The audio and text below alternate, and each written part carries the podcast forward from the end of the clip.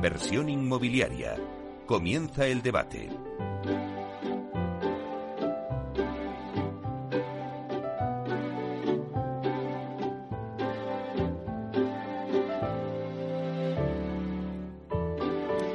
Bueno, pues esta sintonía que escuchamos nos anuncia el tiempo del debate y hoy vamos a hablar del sector inmobiliario, pero desde el lado de los números. Vamos a ver eh, los resultados que han registrado algunas de las principales inmobiliarias en este ejercicio pasado, en el 2021. Y estos números al final son un fiel reflejo de la buena marcha del sector.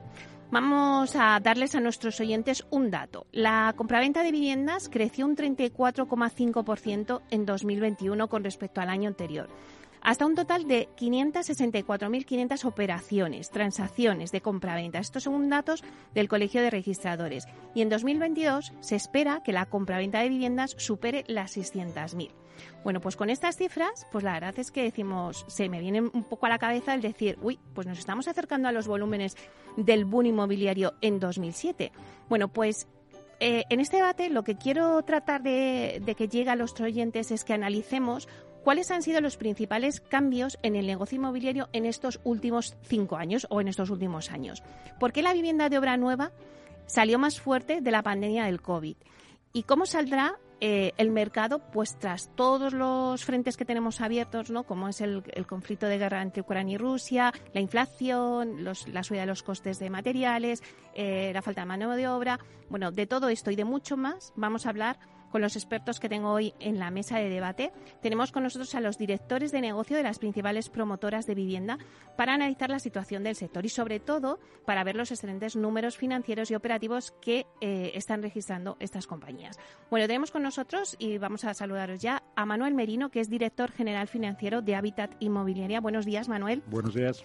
Bueno, encantado de tenerte aquí con nosotros. Muchas gracias. Eh, bueno, le sigue Alberto Delgado, que es director general de negocios de Adascon. Buenos días, Alberto. Buenos días. Un placer también tenerte con nosotros. Eh, también está Gabriel Sánchez, director general de negocio de Neynor Homes. Buenos días, Gabriel. Hola, Meli, buenos días y gracias por la invitación.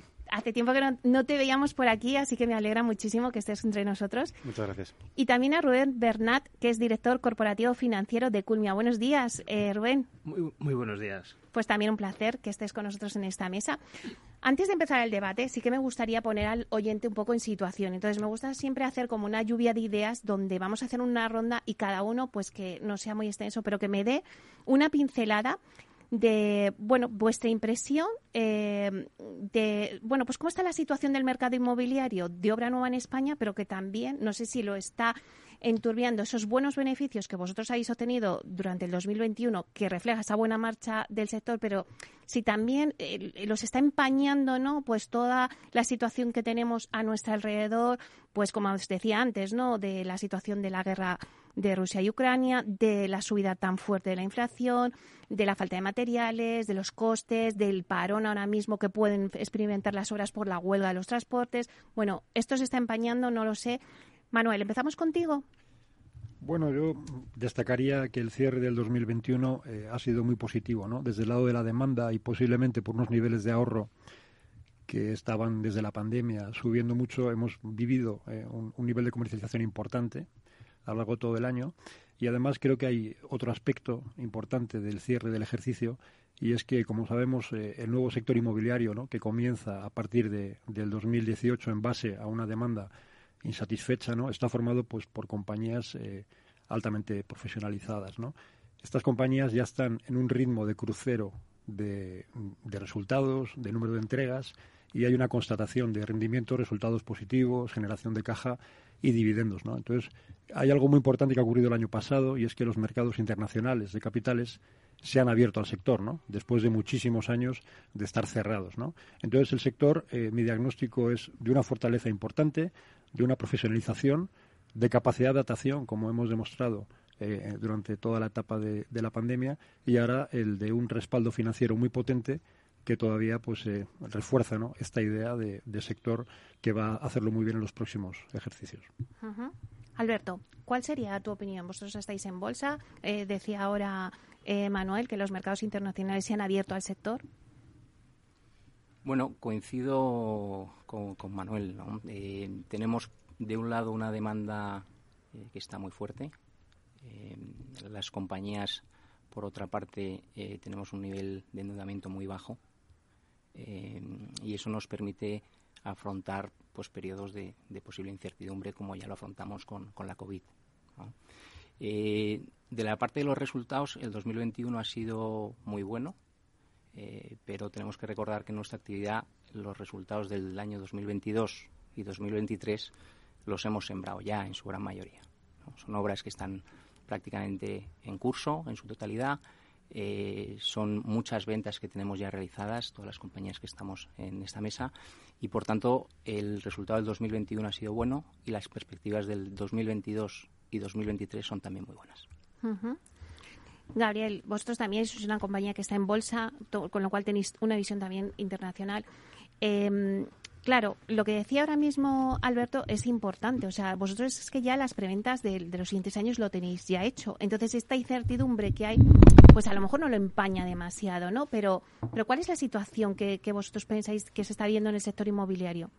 Bueno, simplemente coincido con las dos ponencias que, ha dicho tanto Alberto como Manuel. Ha sido un año muy bueno.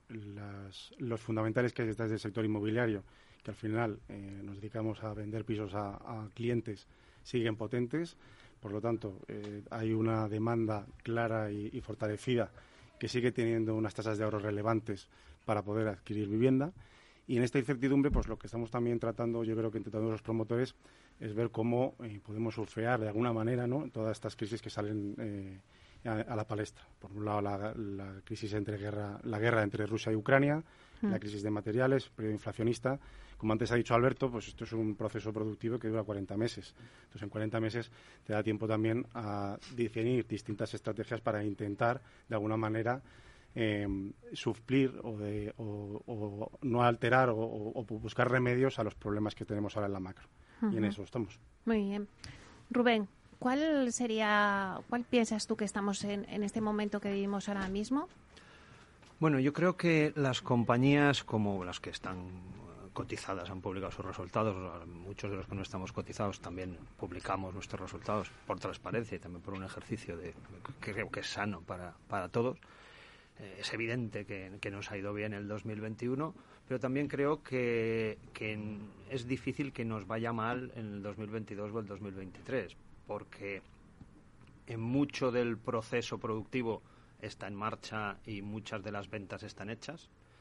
Como decía un antiguo compañero mío, el negocio está hecho al 60 o al 70% en muchos casos, con lo que, bueno, es cierto que hay que acabarlo, hay que lidiar con las turbulencias que se generan en el corto plazo, la inflación, los costes, la huelga de transportes, pero al final eh, eso te puede generar alguna disrupción en el corto plazo, pero a medio plazo los fundamentales, digamos, compañía a compañía que yo veo en la, en la nuestra y en las demás son muy sólidos.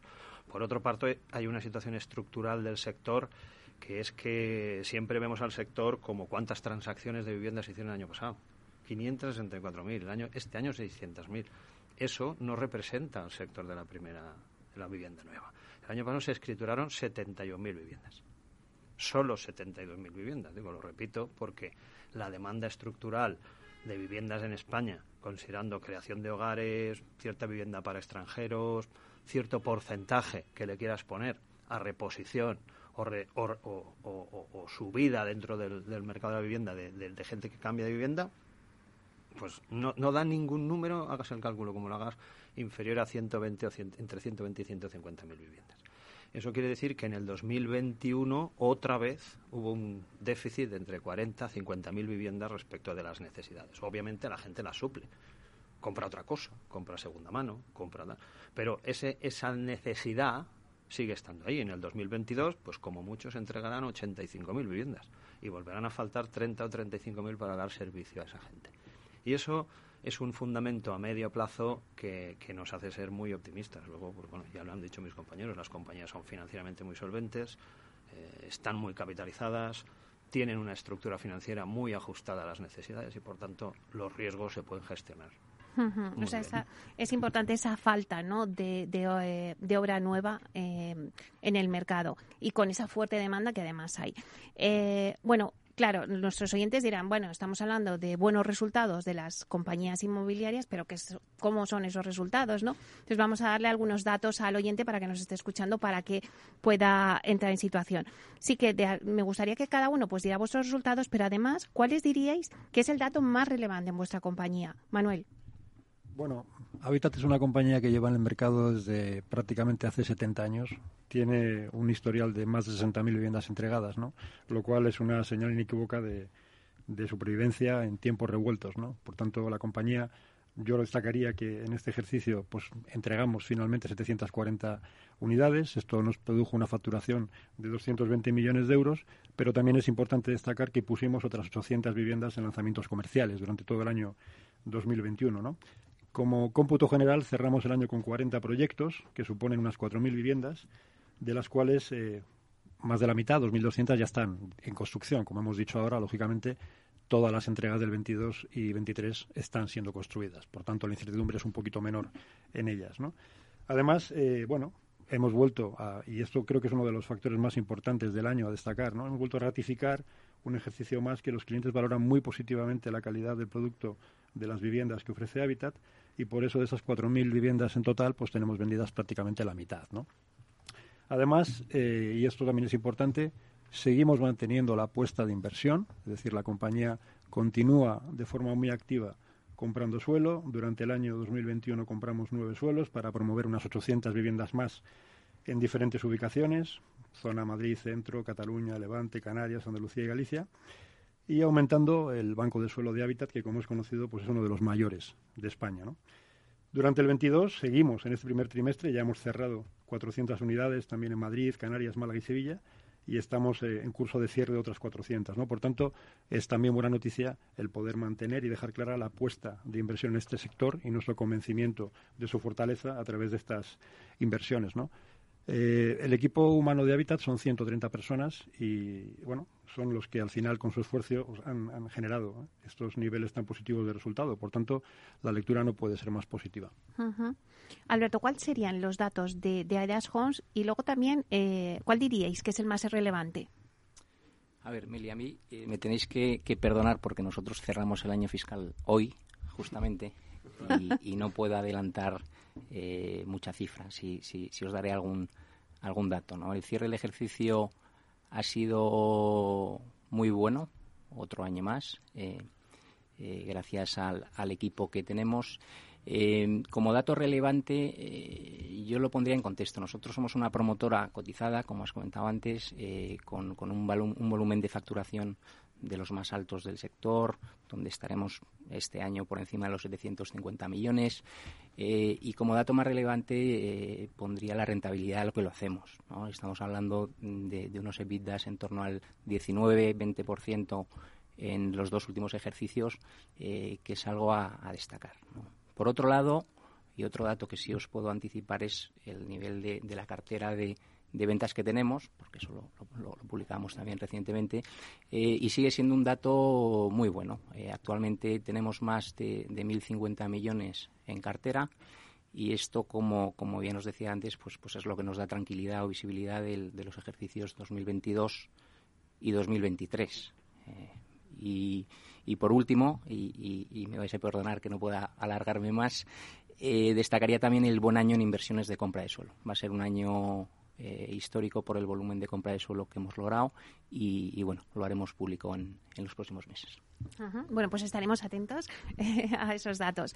Eh, Gabriel, ¿cuáles son los datos más, más característicos ¿no? y que podemos destacar de, de Neynor Homes?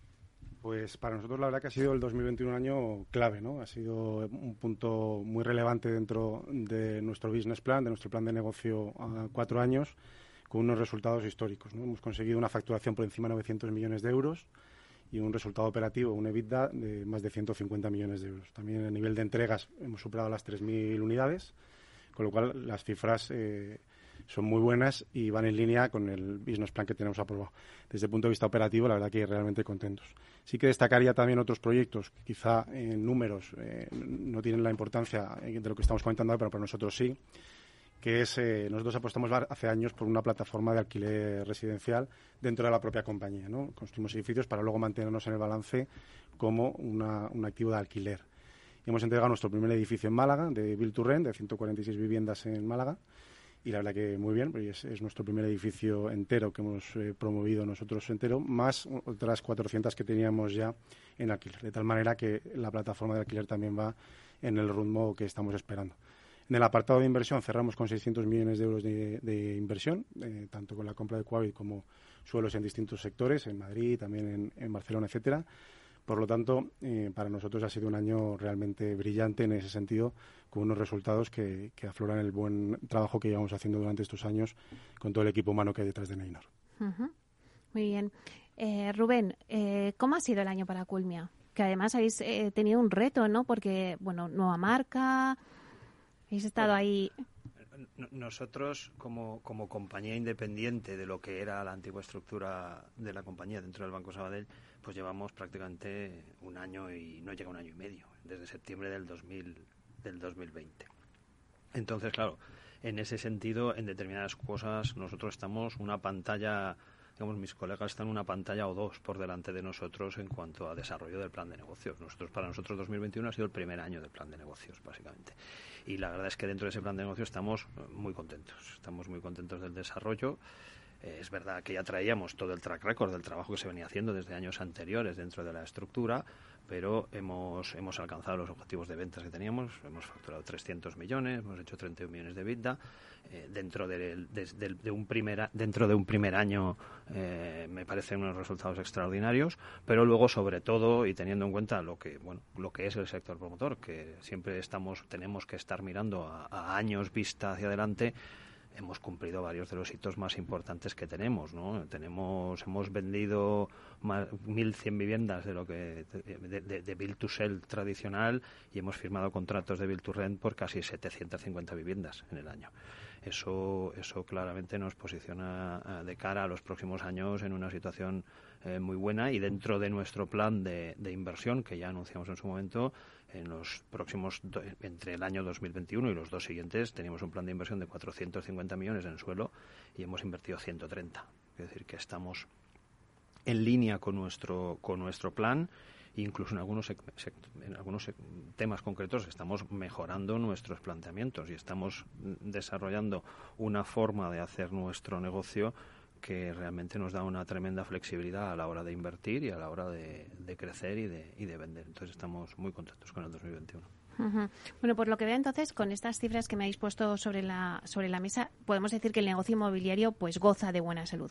Pero claro, si, si digo goza de buena salud, pues ya se me viene a la mente el de decir, eh, bueno, eh, endeudamiento en las empresas porque ahora me estáis hablando de ese colchón ¿no? que tenéis del suelo, que me decía antes Alberto y, Manuel, que es importante, eh, de los nuevos negocios que habéis abierto. Pero claro, mm, ¿goza el sector inmobiliario de buena salud? Eh, ¿No hay endeudamiento en las empresas? ¿Hay endeudamiento? Y ahora ya lo abro a quien quiera contestarme el primero.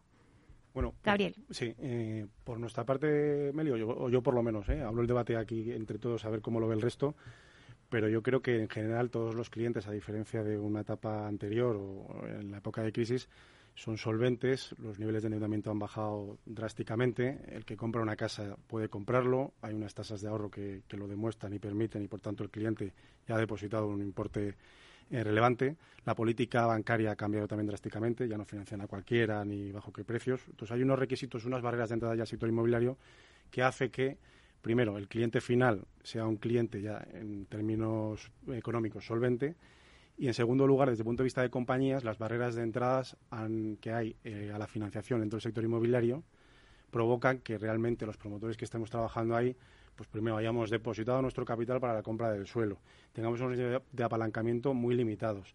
Y eso provoca que el sector no esté en una situación como pudimos ver en la crisis, lo que en mi opinión eh, deja vislumbrar claramente que en el medio plazo o en el largo plazo no pasarán situaciones como las pasadas, donde los niveles de endeudamiento estaban absolutamente fuera de mercados. Y eso debería darnos tranquilidad a todos. Manuel, ¿te sí, vas sintiendo con la cabeza? Efectivamente, los niveles de endeudamiento son muy razonables y son unos niveles en los cuales las entidades financiadoras eh, se muestran tranquilas. ¿no? Yo vuelvo a destacar que el sector viene funcionando en base a criterios puramente eh, de eficiencia, de rentabilidad y, digamos, de, eficiencia comercial. ¿no? Por tanto, los estudios de los suelos que se compran son suelos que tienen que ser y son éxitos comerciales. ¿no?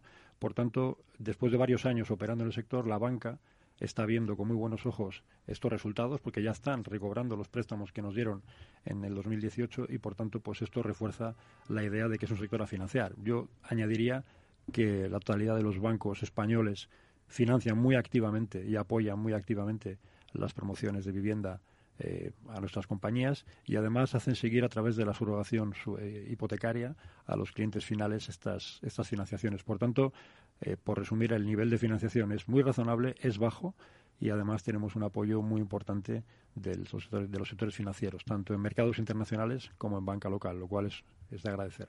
Alberto. Bueno, yo por, por añadir algo, algo distinto a, lo que han expuesto mis compañeros y, darle un poquito de sal también, eh, porque seguro que los oyentes eh, quieren oír eh, algo sobre este tema. Eh, yo añadiría que, el, que, el, entorno que tenemos, la principal duda que, nos pueda saltar es el crecimiento de la economía. ¿no? Si este crecimiento se va a ver afectado o no.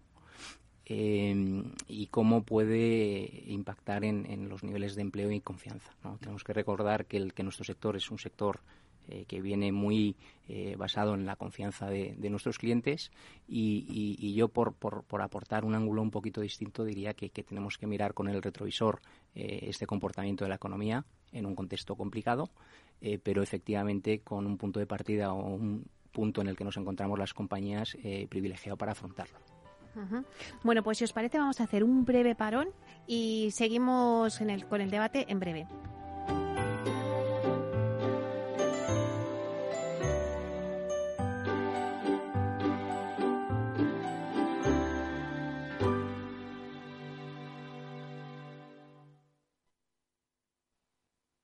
Más es contar con la calidad y garantía que da un banco especializado en servicios de ahorro e inversión. Mucho más es además poder domiciliar tu nómina y tus pagos, disponer de tarjeta en tu cartera o en tu móvil y realizar cómodamente transferencias nacionales e internacionales. Todo desde la misma cuenta. En Renta 4 Banco queremos ofrecerte mucho más. Por eso evolucionamos, para que no tengas que elegir. Más especialista, más para todos. Renta 4 Banco.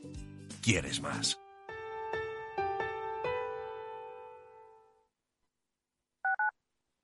Capital Radio Madrid 103.2. Nueva frecuencia, nuevo sonido. Disfruta de la mejor cocina gallega en Montes de Galicia. Todo un clásico moderno en el barrio de Salamanca. Disfruta de la variada dieta atlántica, de las mejores carnes y pescados tratados con respeto y transparencia y regados con una de las mejores bodegas de la zona. En grupo, en familia o en pareja, Montes de Galicia te ofrece el espacio perfecto en cada ocasión. Los lunes, de 10 y 5 a 11 de la noche, escucha en Capital Radio Una periodista en zapatillas, el programa que te acerca el deporte y la vida sana, dirigido y presentado por Samantha Chocrón. Información sobre carreras, entrevistas a profesionales de la salud, la solidaridad en el mundo del running, todo esto y mucho más te lo ofrece Samantha Chocrón, una periodista en zapatillas. Muy buenas, mi nombre es Sergio Fernández y estoy aquí para invitarte al primer programa de criptomonedas de la radio española. ¿Quieres saber qué es un Bitcoin? ¿Qué es esto de Cardano, Solana, Ethereum? Todo esto te lo vamos a contar en Cripto Capital de lunes a jueves de aquí en Capital Radio.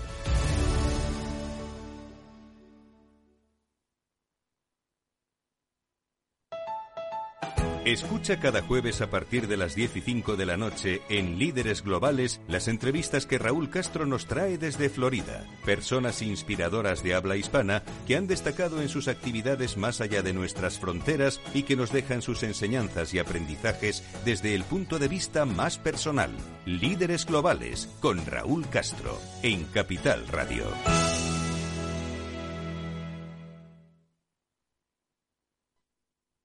Capital Radio Madrid 103.2. Nueva frecuencia, nuevo sonido.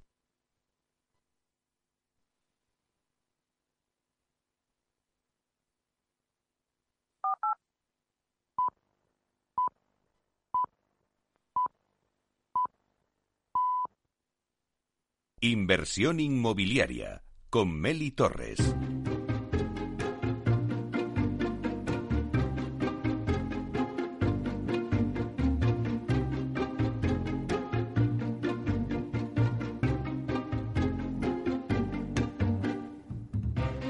Bueno, pues seguimos con nuestro debate que hoy analizamos el sector inmobiliario, pero desde el punto de lado de los números. Y eh, estábamos hablando de los resultados de algunas de las principales inmobiliarias que tenemos hoy sentadas en nuestra mesa, del ejercicio que han tenido en el 2021 y de esos números que al final son reflejos, sin duda, de la buena marcha del sector.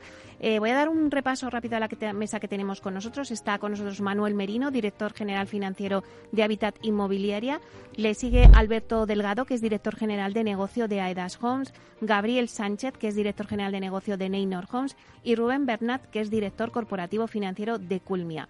Eh, hemos tocado ya a nivel individual, pues un poco los resultados de cada una de vosotras, cómo está el mercado, pero hay algo que, que yo creo que con vuestro eh, con vuestra visión y vuestra experiencia, sí que me gustaría que me contestéis y es cuáles han sido los principales cambios en el negocio inmobiliario en estos últimos años. Es verdad que es mucho se ha dicho de que la vivienda ahora nueva ha salido reforzada eh, tras la pandemia, ¿no? ¿Y por qué ha salido reforzada la vivienda de obra nueva?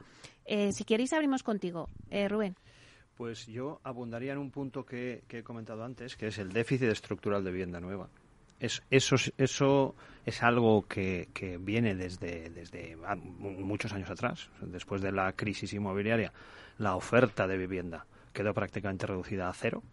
creo que es el 2013-2014, se entregaron 30.000 viviendas en España. La demanda estructural sigue estando ahí. La gente resuelve su problema de vivienda de otras maneras, pero desde luego, cuando en un sitio donde hay demanda embalsada se abren promociones nuevas, el desarrollo suele ser un éxito difícilmente no lo es, porque hay mucha demanda embalsada de vivienda nueva que no consigue oferta. Eh, ese es un cambio estructural de, desde hace ya varios años, parecía que se iba a resolver en, en menos tiempo, pero la realidad es que los que estamos aquí y alguna y las otras dos compañías grandes que tienen un banco de suelo relevante y tienen volumen suficiente, representamos muy poco de todas estas 600.000 transacciones, somos más relevantes dentro de lo que es vivienda nueva, porque al final hay un factor que también ha cambiado mucho en estos últimos años, que es el acceso al capital el acceso al capital por parte de los accionistas y el acceso al capital por parte de las entidades que financian. Si no tienes una compañía sólida, con capacidad de gestión, con track record demostrado, con suficiente eh, inyección de capital por parte de los sponsors del de la compañía, difícilmente vas a tener soporte financiero para, para llevarla adelante. Entonces, esos dos cambios son dos cambios que hacen que el, el, desarrollo que se ha tenido en los últimos años y las perspectivas a partir de ahora son, por un lado, muchísimo más sólidas de, de la que hemos tenido en periodos anteriores y, por otro lado, muchísimo más consistentes, con un desarrollo que no acabe, como comentábamos antes en el previo de, de, esta charla, eh, pues como han acabado muchas crisis inmobiliarias, que es con el sector eh, venido a prácticamente cero. El sector promotor en otras crisis, cuando han venido los momentos malos, ha acabado prácticamente cero. Esto es un sector cíclico, lo es porque lo es y, y, las, y la solución pasa por tener compañías capitalizadas y solventes. La capacidad de gestión de ahora no es la capacidad de gestión que había antes. Y luego el mercado inmobiliario, también quiero añadir una última cosa, que es que hay agentes nuevos en el mercado inmobiliario mm, que puedes entender como clientes o como inversores. el mercado del build to rent al final no es más que un mercado de inversor institucional interesado en todo un asset class en España que está tremendamente infravalorado. Entonces, ese es un punto que, ha cambiado mucho también la dinámica del sector. Gabriel. Completando lo, que ha dicho él también, em, el por qué la vivienda también salió reforzada después de la pandemia. ¿no? Eh, la pandemia al final lo que produjo, en mi opinión, es un, decremento del consumo de, de, todas las familias. Estuvimos ahí encerrados un buen tiempo y eso llegó a que las tasas de ahorro se dispararan por encima del 20%, que era una cifra inédita en, en España. ¿no?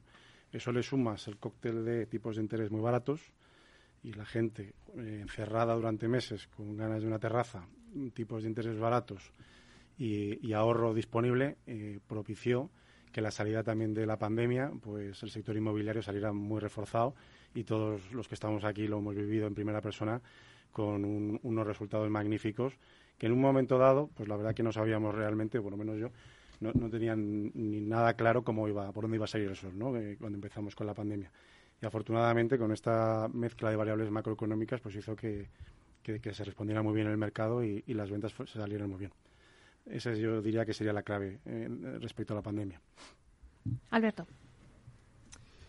Bueno, intentando añadir algo eh, a lo que ha dicho Gabriel y, Rubén, desde el punto de vista de las promotoras, eh, añadiría que, trabajamos en un entorno digital que ha cambiado brutalmente, o sea, el uso de información que tenemos tanto del mercado como de nuestros clientes es algo que, en los últimos años eh, ha evolucionado mucho. Eh, desde el lado de la oferta del producto, creo que la diferenciación de, la obra nueva respecto a la segunda mano ha ganado mucho peso y los clientes así lo están valorando. Eh, y por el lado de la demanda, quizá como, como novedad, ese sesgo eh, de un mejor entendimiento de lo que es eh, la eficiencia energética y la sostenibilidad en, el producto. yo creo que son los, los aspectos que añadiría a lo que han expuesto anteriormente. Manuel, ¿cuáles han sido los cambios? Bueno, yo hemos hablado ya un poquito de ellos, ¿no? Como principales cambios en los últimos años, la gran profesionalización de las compañías que están operando en el sector, que producen unas viviendas de alta calidad y que esto yo creo que es algo que es muy apreciado por los clientes y que esto va a continuar.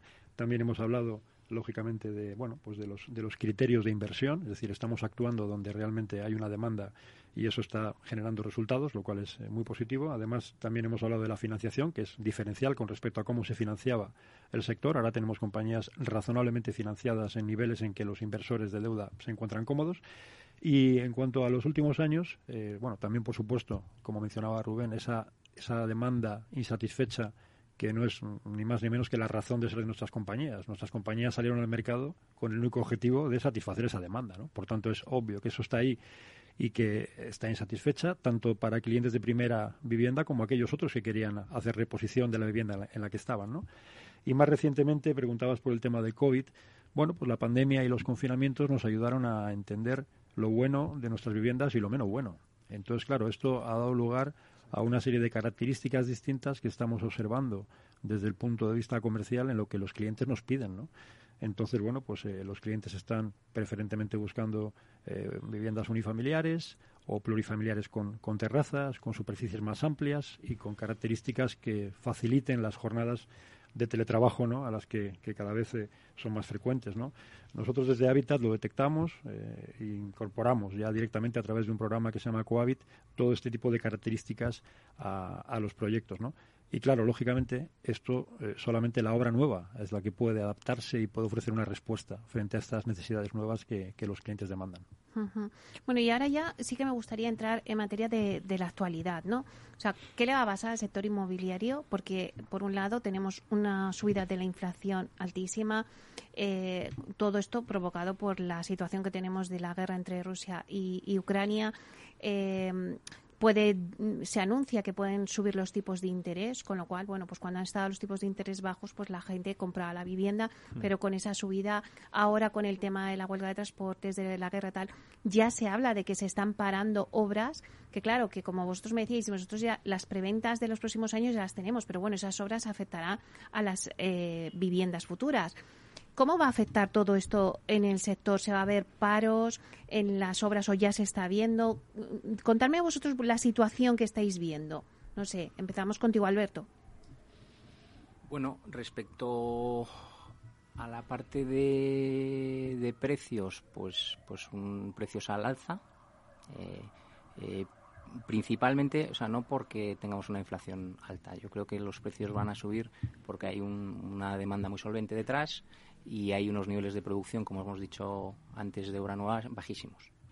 ¿vale? Si a eso le añadimos que, la fabricación de las mismas pues va a ser más cara, pues evidentemente en los segmentos que, lo, que lo admitan, pues habrá un crecimiento de precios eh, superior a lo deseable incluso. ¿vale?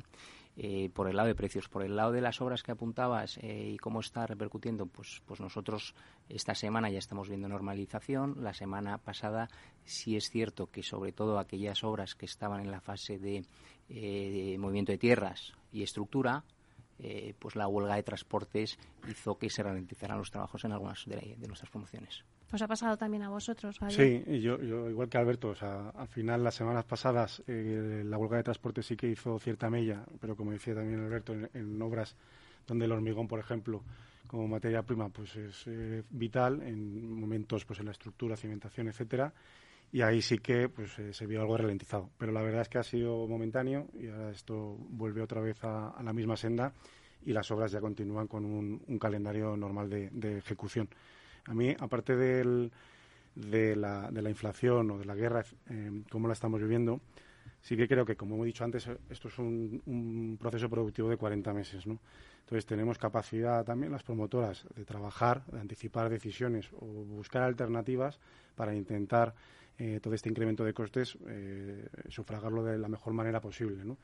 Eh, siempre sobre la base que, que las perspectivas de, de, precio de la vivienda se va a incrementar durante este año podemos entrar en el debate si del 2 al 10% dónde nos quedaremos, pero yo, yo creo que se va a incrementar el precio de la vivienda de tal manera que, eh, como en toda economía, en oferta y demanda, pues se acabará ajustando. Puede haber una tensión cortoplacista, como es el momento de incremento de materias primas. Hay que ser paciente, hay que buscar soluciones mm, de nicho, soluciones de promoción a promoción y esperar a que se regularice algo también el mercado para que efectivamente pues eh, tanto nuestros socios constructores como el promotor y en definitiva también el cliente eh, no sufra en este periodo de inflacionista y, podamos producir la vivienda que hemos prometido. Manuel, ¿estás asintiendo con la cabeza? O sea, ¿los precios van a subir? Eh, vamos a ver, el entorno es complejo, ¿no? Venimos, y que no es de ahora, hace ya meses que estábamos viendo un incremento en los principales elementos de materia prima que intervienen en los procesos de, construcción.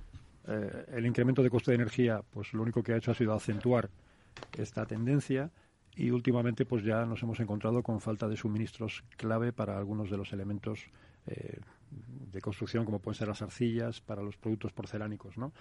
ayer se publicaba el dato adelantado de, de inflación 9,85% el mayor en 37 años con una inflación subyacente que es la que excluye alimentación no elaborada y energía del 3,4% hombre parece mm, fácil concluir que no solamente el sector de la vivienda, sino que a nivel de economía nacional todos los sectores se van a ver afectados. ¿no? Entonces debemos asumir que va a haber un incremento de precios, pero al igual que va a ocurrir en, el resto de, sectores. ¿no? no obstante, hay dos cosas a destacar.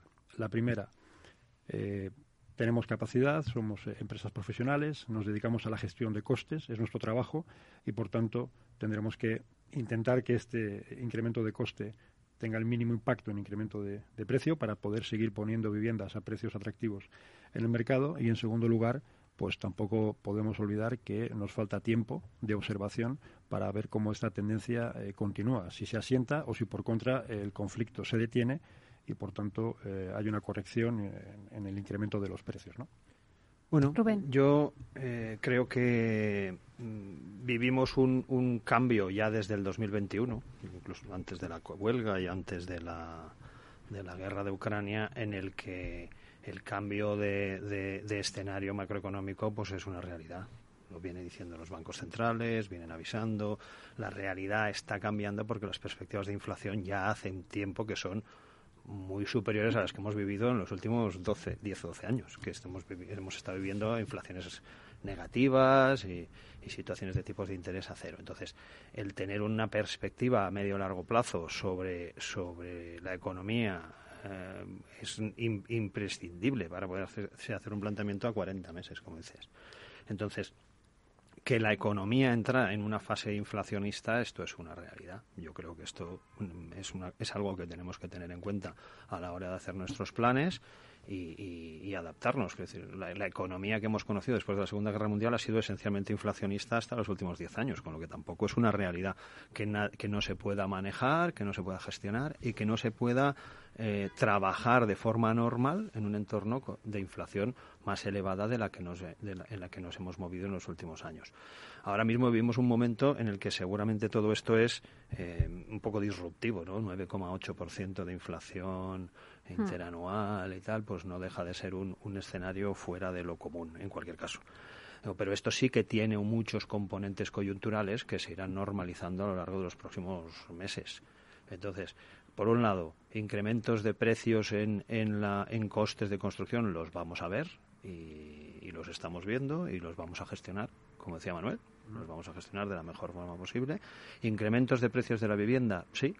Yo creo que eso es algo. Esa que, horquilla que, será- decía antes Gabriel, entre el ser. 2 y 10%. Puede ser, veremos. Es que, es que va, a haber, va a haber promociones, va a haber sitios donde los incrementos de precios pueden no ser ni necesarios para mantener una rentabilidad razonable y habrá otros sitios donde y otros clientes en los que sí se pueda y, la, y, el, y el proyecto lo requiera. Esto, esto lo vamos a ir viendo. Pero esto es gestionar eh, el, día a día. A medio plazo, esa- el- después de esa gestión del día a día, ese medio plazo eh, en un entorno inflacionista para el sector real estate en general y para la promoción de vivienda nueva no nos puede dejar en una posición más que mejor de la que estamos ahora. Es decir, un entorno de inflación moderada, un entorno de crecimiento de precios moderado y una gestión de expectativas razonable tiene que dejar al sector del real estate en mejor situación que hoy. Claro, eh, y a pesar de esta situación, o sea, eh, la demanda, siempre hemos dicho que la demanda es sólida, ¿no? Pero ¿qué significa eso, que la demanda es sólida a pesar de, esa situación? No sé quién queréis eh, comentar. Eh, Gabriel, eh, Bueno, la demanda cuando decimos que es eh, sólida, o por lo menos bajo mi punto de vista, responde también al perfil de- del cliente, de quién va a comprar y quién está comprando nuestras viviendas a día de hoy, ¿no? Que es un perfil de cliente donde ya tiene un ahorro depositado, tiene una capacidad de endeudamiento limitada, pero confortable de acuerdo al precio de la vivienda, y una capacidad de repago también de esa vivienda. Esos fundamentales que son claves, de, al final es nuestro cliente final, Hmm. en mi opinión se siguen manteniendo. Y, y de hecho en productos que es como los que vendemos en todos los que estamos aquí en, en el debate, pues es el, el típico cliente que nosotros tenemos. ¿no? Lo que habrá que vigilar es los tipos de interés, eh, cómo afectan, si realmente la, cap- o la inflación y a la capacidad adquisitiva de cada cliente. ¿no? Porque al final el cliente no paga lo que quiere quizá, sino paga muchas veces lo que puede llegar a pagar, ¿no? En ese sentido. Y entonces ese Cierto. matiz es importante vigilarlo también ahora en el periodo inflacionista que estamos. Alberto. Sí, eh, añadiría lo que ha dicho eh, Ga- Gabriel, que, teniendo una demanda tan sólida como la que tenemos, eh, es verdad que está en, un segmento de, de- los clientes, ¿no? Y, y han- yo creo que es una preocupación generalizada en el sector eh, el que el primer acceso, eh, sobre todo de nuestros jóvenes, a la vivienda es algo que estaba muy difícil y que se va a poner más complicado. ¿Vale? Los proyectos, hemos hablado antes de cómo incorporar la inflación a los proyectos. Habrá promociones de tickets bajos que no podrán ser viables con la inflación de costes que vamos a sufrir. Entonces, a mí es algo que, hablando de demanda, eh, me gustaría poner encima de la mesa. Es decir, hay gran parte de la población que no puede acceder a la vivienda, que se deben quitar el mantra los, la administración, los políticos, de que quieren estar alquilados, es mentira. Lo que pasa que no pueden comprar, no les facilitamos la compra, eh, están siendo expulsados y por eso acaban el que puede en una vivienda de alquiler. ¿vale? Pero yo creo que es algo que, que no ayuda, eh, que históricamente se ha convertido en, en algo habitual y, y a la persona que habla de la compra de una vivienda en propiedad le miran raro. Eh, y yo creo que nos tenemos que quitar la careta. eh, ¿no? Eh, no hay mejor forma de ahorro, no hay mejor forma de protegerse de este entorno inflacionista que comprar una vivienda. Yo al menos es lo que le voy a decir a mis hijos. Esto es otro debate, ¿eh, Alberto? Me has abierto aquí otro debate. Bueno, estamos de acuerdo. Se- Seguro que estáis todos de acuerdo. Eh, pero ya nos quedan pocos minutos para cerrar este debate. Eh, sí que me gustaría que hiciéramos otra ronda eh, para, bueno, pues asentar un poquito las conclusiones de, de- llevamos una hora, ¿no? Hablando de todo esto. Y sí que me gustaría también que me dijerais las conclusiones que vosotros sacáis de este debate y qué le pediríais al futuro para el sector inmobiliario. Evidentemente, ya hemos visto la manifestación de Alberto y de todos, que porque estáis de acuerdo, pues de que pudiera haber un acceso. A la vivienda para todo el mundo y sobre todo eh, para cierto colectivo como son los jóvenes que ahora mismo pues no pueden acceder a ella. Pero si os parece, hacemos una ronda por ti. Eh, empezamos contigo, Manuel. Sí, bueno, yo creo que la, petición recurrente del sector es la de la puesta a disposición de suelo finalista, ¿no? Eh, yo creo que tenemos que asumir en mayúsculas que es la única opción para realmente conseguir que todos los colectivos que no están pudiendo acceder a su vivienda lo hagan, ¿no? Entonces, eh, todos conocemos los tiempos de gestión urbanística y de los planteamientos urbanísticos, son excesivamente largos, a los inversores les cuesta entender la variabilidad de las fechas que afectan a sus tasas de retorno y yo creo que una apuesta decidida por poner más eh, suelo finalista, pues debería ser lo que lo que solucione. ¿no? Eh, recientemente se está hablando mucho de la, de la aprobación de la ley Omnibus, que va a modificar mm. determinados artículos de la ley de suelo de la Comunidad de Madrid. Eh, en el sector lo estamos viendo con, con, con, mucha curiosidad y, y, con mucha esperanza en el sentido que introduce eh, recortes de trámites administrativos relacionados con gestión urbanística, y introduce pues bueno algunas otras de las eh, demandas y peticiones que venimos haciendo los promotores de hace mucho tiempo no se va a dar entrada a las entidades colaboradoras en licencias urbanísticas con el propósito decidido de, que se acorten los plazos de obtención de licencia de obra y que esto ponga más producto en el mercado. Y, creo que esto es lo, que se puede pedir, ¿no? Eh, más suelo finalista, más eficiencia administrativa, al igual que los promotores tenemos unas fechas para pagar los impuestos y tenemos unos cumplimientos que realizar, pues estaría muy bien que, la Administración asuma su papel y ayude. Y que no se olvide que eh, realmente el sector residencial es una de las locomotoras de recuperación de la actividad económica. Eh, yo invito a, todo el mundo a pensar lo que supone el arranque de una obra, de una promoción, por ejemplo, de 80 viviendas o de 100 viviendas. toda la gente que está involucrada, arquitectos, agencias comercializadoras, constructores, subcontratistas de los constructores, proveedores de material, entidades financieras, compañías de seguros. Alguien da más actividad económica por menos. Entonces yo creo que pongamos los medios y por supuesto recaudación ¿eh? fiscal. ¿no? Entonces yo creo que pongamos los medios, pongamos suelos al alcance que no sea tan complejo. ¿eh? Antes hemos dicho, pues Habitat compró nueve suelos y va a comprar no sé cuántos más. Es complicado, es, una tarea muy compleja ¿no? y no debería de serlo tanto, siendo un bien de primera necesidad. Por tanto, reduzcamos la incertidumbre lo que está en nuestras manos, actuemos sobre lo que podemos hacer. Seguramente entre nosotros no podemos influir en el precio del acero, pero sí podemos exigir que se acorten los plazos y que las licencias lleguen antes y que haya más suelo finalista para poder lanzar proyectos. Esta sería mi petición. Alberto. Bueno, me sumo a las cuestiones que ha, planteado eh, Manuel eh, y quizá, quizá añadiría eh, a la administración pública pues que nos deje trabajar, ¿no? que, están tomando en algunos momentos decisiones pues, pues bastante populistas, por decirlo corto, que afectan a la certidumbre que necesitamos en este sector y al capital intensivo que necesitamos en, en nuestra industria. Yo creo que es algo que está en sus manos y que, por tanto, sí lo podemos pedir eh, para el futuro. Y antes de tomar determinadas medidas, eh, yo creo que deberían hacer eficientes los procesos que tenemos. O sea, no es lógico que en este país tengamos ayuntamientos que te conceden una licencia en tres meses y otros ayuntamientos que te lo conceden en más de 24 meses. Entonces, yo creo que antes de tomar medidas tan graves como pueden ser las últimas que anuncia el Gobierno, que te genera una inestabilidad del, contexto brutal, eh, deberían hacerse ver cómo los procedimientos, cómo las leyes que tenemos, cómo la normativa que tenemos se aplica. Bueno, pues no se puede decir mejor. Seguro que, que, porque este es un altavoz en Capital Radio, a ver si llega a las administraciones esa petición. Gabriel. Pues Meli, nada nuevo, la verdad, porque han dado un buen repaso aquí mis compañeros. Pero yo diría, más suelo, esa es la primera y es clave, nuestra materia prima.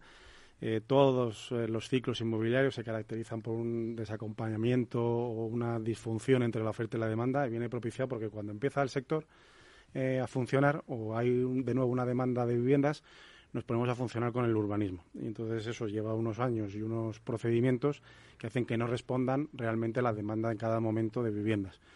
Entonces el urbanismo, que es una materia eh, muy compleja, eh, que está regulada en 17 comunidades autónomas de forma distinta, nosotros tenemos accionistas extranjeros y explicar eso es, es, imposible de, que alguien lo entienda de fuera, porque es una maraña urbanística dificilísima. Entonces aquí el compendio legislativo es clave, es fundamental. Hay mil fórmulas, pero aquí deberían siempre dar un paso a las administraciones para tratar de simplificar y, como muy bien ha dicho Alberto, que nos dejen trabajar. La parte de seguridad jurídica viene también por esa, esa idea, ¿no? que te van cambiando las normas además y es que hay que dar un máster por cada ayuntamiento para entender realmente cómo puedes generar tu negocio, generar riqueza, pagar impuestos y crear vivienda en esa localidad. Así que nada nuevo, como ves. Muy bien, Rubén. Bueno, el último tiene que... ¿Qué, decir después de, este resumen de, peticiones? Yo creo que los fundamentales del sector que hemos estado comentando entre todos eh, nos hacen ser muy optimistas de cara a los próximos 3-5 años. Realmente, ¿qué pedir al futuro en términos de demanda, oferta, capacidad de gestión, niveles de endeudamiento? Es muy, muy difícil. Eh, creo que la situación general es muy buena. Entonces, el, que nos dejen trabajar creo que es un mensaje muy bueno. Yo creo que, que no el sector promotor, especialmente, iba a decir el inmobiliario, pero yo creo que el sector promotor no es un enemigo de nadie, es más bien un motor que articula un proyectos a muy largo plazo asumiendo muchos riesgos y, creo que se merece un, mejor tratamiento por parte de las administraciones públicas. Estabilidad jurídica y a trabajar. Bueno, pues la verdad es que ha sido un placer. Hemos dado un montón de claves eh, al oyente en este debate. Además, es un debate que luego lo verá la gente que porque entramos en el metaverso. Hoy este es el primer eh, programa que, va a estar también en el metaverso, inversión inmobiliaria allí. O sea que os va a escuchar todo el mundo que entra en el metaverso, os va a escuchar. Así que va a ser un placer. Eh, bueno, muchísimas gracias a Manuel Merino, director general financiero de Habitat Inmobiliaria. Muchas gracias. También Alberto Delgado, director general de negocio de Aidas Homes. Muchísimas gracias a Gabriel Sánchez, director general de negocio de Neynor Homes. Gracias, Gabriel. Y a Rubén Bernat, director corporativo financiero de Culvia. Muchas gracias. Muchísimas gracias, Mary. Bueno, y a ustedes, señoras y señores que nos escuchan al otro lado de las ondas, gracias por estar aquí y escuchar y compartir este espacio con todos nosotros. Gracias también de parte del equipo que hace posible este espacio, de Miki Garay en la realización técnica y de quien les habla, Meli Torres. Les esperamos mañana viernes de 12 a 1 con debates especializados en inversión inmobiliaria. Hasta entonces, que sean felices.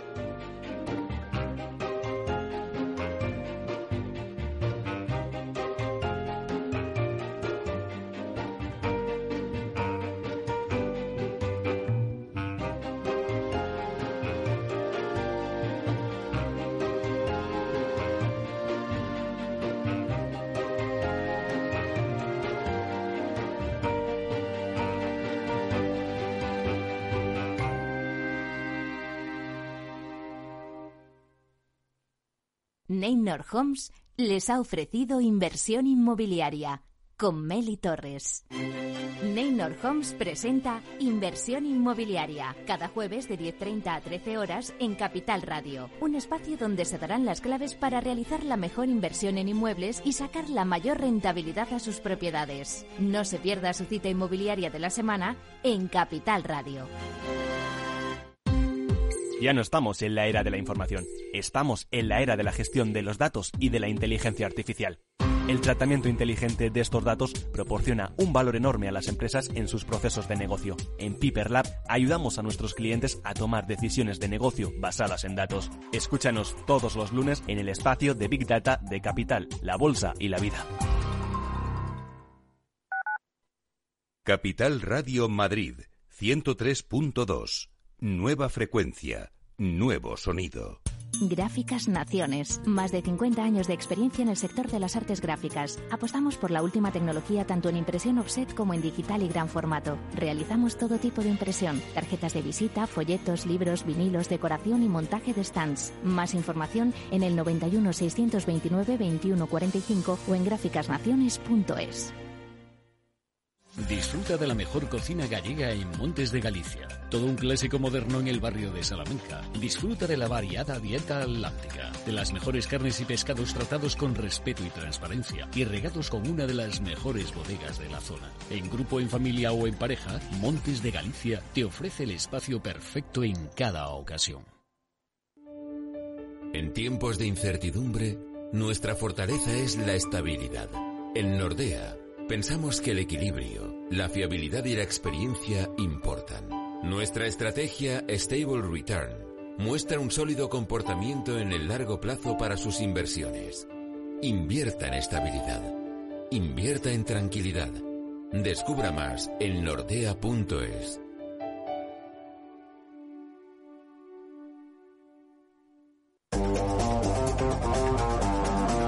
Hoy estás aquí y mañana en cualquier parte. Llega a Capital Radio el primer programa sobre el metaverso de la radio. Todos los lunes, de 2 a 2 y media de la tarde, nos desplazamos por las ondas a diferentes universos con Selena Niezbala y el equipo de La Frontera VR. Sintoniza Metaverso en la Frontera y teletranspórtate con nosotros.